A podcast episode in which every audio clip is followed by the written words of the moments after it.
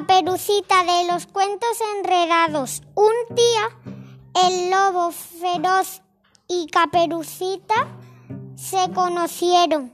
Caperucita también.